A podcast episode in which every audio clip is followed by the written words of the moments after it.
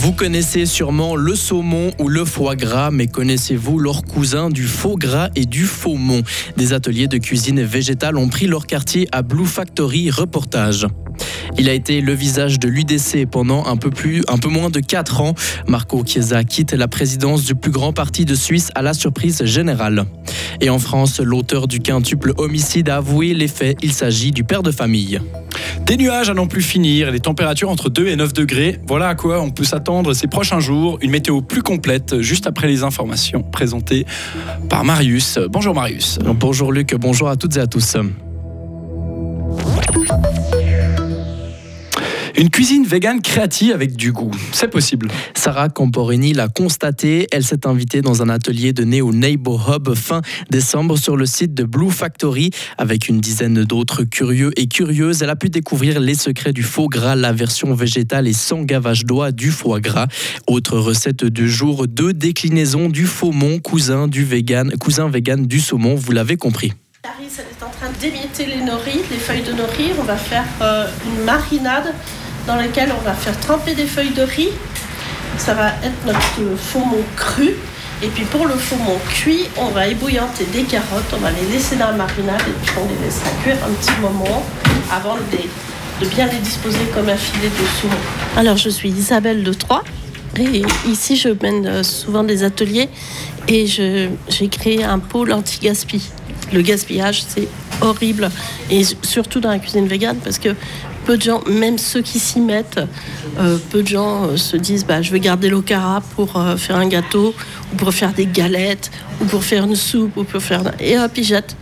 Et pourtant, c'est consommable. L'eau du seitan, vous pouvez la garder pour faire comme la maïzena, épaissir quelque chose, ou faire des crêpes, ou voilà. Ça m'intéresse parce que bon, la vie est tellement chère aujourd'hui que si on peut économiser hein, quelque part, c'est bien parce que si, vous jetez certaines choses parce que vous ne savez pas quoi en faire, euh, voilà, ou si vous mangez mal euh, alors que vous pouvez manger correctement avec des petites choses, euh, je trouve que c'est très bien.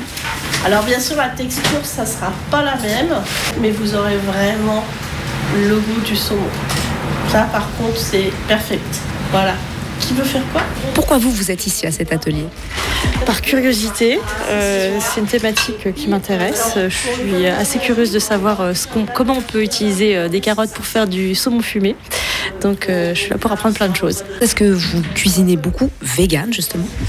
Pas nécessairement, je, mange de tout et puis je m'intéresse aussi à la cuisine végane parce que c'est généralement une cuisine qui est très créative. J'ai créé des escargots, des faux escargots à base de seitan que je démarre avec du jus de légumes euh, pour des gens qui mangeaient des escargots. Et moi, je voulais pas en faire des escargots. J'avais pas envie du tout d'aller chercher des petites bêtes, les ébouillanter, euh, leur faire des trucs horribles. Et j'ai créé cet, cet en une nuit. Et ils ont pas vu la différence. Isabelle de Troyes n'est pas végane elle-même, mais elle s'est lancée dans cette aventure il y a une trentaine d'années, quand son fils, alors âgé de 4 ans, n'a plus voulu manger d'animaux. Un sujet à retrouver aussi en images sur Frappe.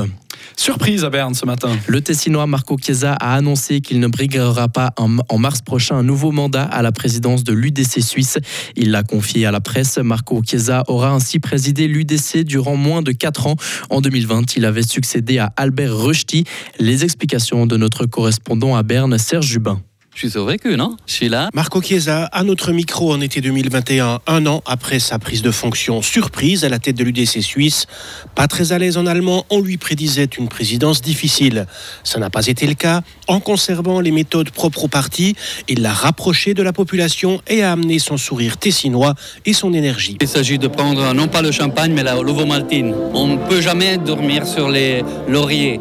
Il faut toujours aller proche des gens, parler avec eux, chercher des solutions et les appliquer. Proche des gens, ça aura été la marque de fabrique de Marco Chiesa et seul contre tous. On a l'habitude d'avoir raison seulement avec le peuple, c'est ça. Marco Chiesa a misé sur deux thèmes pour redonner des couleurs à une UDC qui avait beaucoup perdu en 2019. L'immigration d'abord. Est-ce que c'est ça le futur de notre pays, de devoir subir l'immigration? Non, on doit la gérer. Il s'est aussi fendu d'une formule qui a heurté mais surtout fait tilt chez ses partisans, les villes de gauche parasites c'est la politique des villes rouges-vertes qui doivent être combattues. la politique rouge-verte est maintenant une politique parasitaire. Marco Chiesa est l'homme du succès électoral de 2023 avec neuf sièges supplémentaires pour son parti au Conseil national.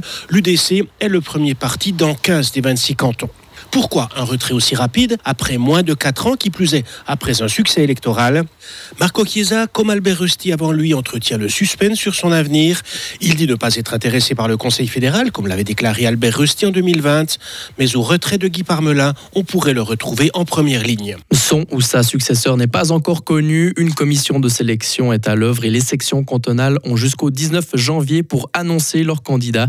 Les délégués de l'UDC, eux, éliront leur nouveau chef le 23 mars à Berne. Le père de famille reconnaît les faits. L'homme de 33 ans a bien tué sa femme et ses quatre enfants à Meaux, en France. Les corps ont été découverts lundi soir après que les voisins ont lancé l'alerte, inquiets de l'absence de la famille. Le meurtrier dit avoir entendu des voix qui lui demandaient de faire du mal. Depuis les faits, le coupable ne ressentirait plus rien et se sentirait vide d'après le procureur de la République. La mère et les deux filles ont reçu plusieurs dizaines de coups de couteau et les deux garçons sont morts suite à une noyade. Et en ski alpin, Lara Goutte Berami pointe à la quatrième place après la première manche du géant de Lienz. La Tessinoise a concédé une seconde 49 à l'américaine Michaela Schifrin. Lara Goutte Berami est pourtant la leader de la Coupe du Monde de la discipline du géant. Schifrin visera, elle, son premier succès de l'hiver en géant. Michel Guizine, Camille Rast et Mélanie Meillard seront de la partie pour la deuxième manche qui débutera à 13h. Retrouvez toute l'info sur frappe et frappe.ch. La météo avec Frappe, votre média numérique régional. Journée bien plus nuageuse qu'hier. Malgré quelques éclaircies, le ciel devrait rester couvert jusqu'à la fin de la journée avec quelques faibles précipitations possibles. 11 degrés maximum en pleine pour la fin de la semaine. On peut s'attendre à une météo assez similaire, très nuageux, avec des températures entre 2 et 9 degrés, limite plus neige vers 1600 mètres. La météo blanche avec les remontées mécaniques des Alpes fribourgeoises et le garage Bernard Ponts à Villa Saint-Pierre et Suzuki le numéro 1 des compacts 4x4. Les stations de vos Alpes fribourgeoises commencent à ouvrir les unes après les autres. Au Schwarzé, les chemins pédestres sont tous ouverts et un télésiège est accessible. À la Béra, le télécabine et une remontée mécanique sont ouverts, tout comme à Molaison. Tout est encore fermé à Jaune et au Paco, mais à Charmet, euh, les télécabines et puis trois remontées vous emmèneront jusqu'au sommet.